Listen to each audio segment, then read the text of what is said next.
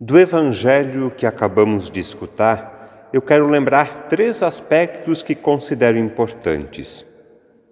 Primeiro, a pergunta que o homem rico faz a Jesus: O que eu devo fazer para ganhar a vida eterna? O homem, talvez um jovem rico, tem boas intenções. A pergunta que ele faz revela um coração sedento. O rapaz não é uma pessoa acomodada. Ele já faz um monte de coisa boa, nós escutamos, mas ainda não está satisfeito. Ele quer mais. Ele quer dar um passo a mais. Ele quer crescer, melhorar, evoluir. Esse é um desejo bom presente em muitos de nós também, eu acho. Não podemos ser cristãos católicos acomodados? Claro que não. Não podemos ser cristãos católicos medíocres. Jesus precisa de discípulos missionários ousados, corajosos, entusiasmados, sem medo dos desafios, com coragem para enfrentar as dificuldades. Jesus quer discípulos missionários com um coração inquieto, sedento, um coração grande. Discípulos missionários dispostos a dar um passo a mais, a ir além da lei do mínimo esforço. Esse é o primeiro aspecto importante. Ter um coração inquieto, sedento, disposto a dar um passo a mais. Segundo, a resposta de Jesus. Vai, vende tudo e depois me siga. Jesus foi exigente com o jovem rico. Jesus é exigente conosco também. Não sei se precisamos vender alguma coisa, mas tenho certeza que podemos e devemos sim deixar de lado tudo o que dificulta ou impede a gente de seguir Jesus com fidelidade, com entusiasmo, com alegria, com generosidade.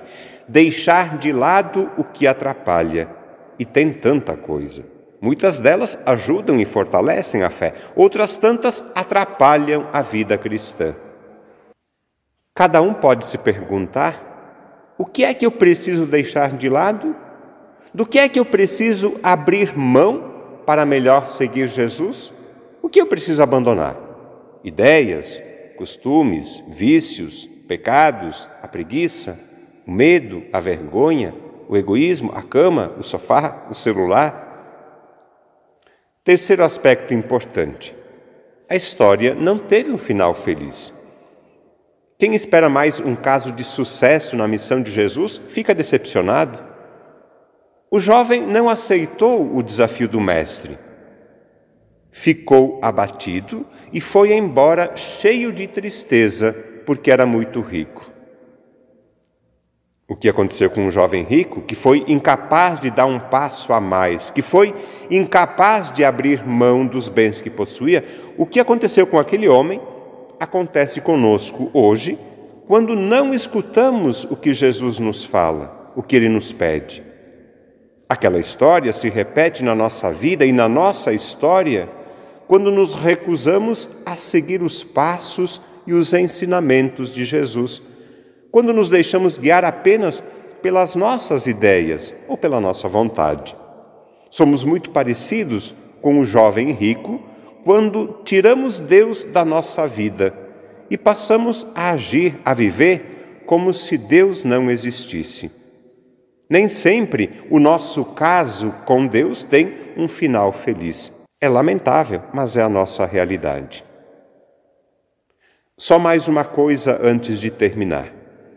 Jesus utiliza esse episódio do jovem rico para nos ensinar a respeito do perigo que é ter o coração apegado aos bens e às riquezas. Um coração insensível, egoísta, fechado a quem precisa. Um coração assim é incapaz de se abrir para Deus. Esse é o perigo que pode nos afastar e impedir de entrar no reino de Deus.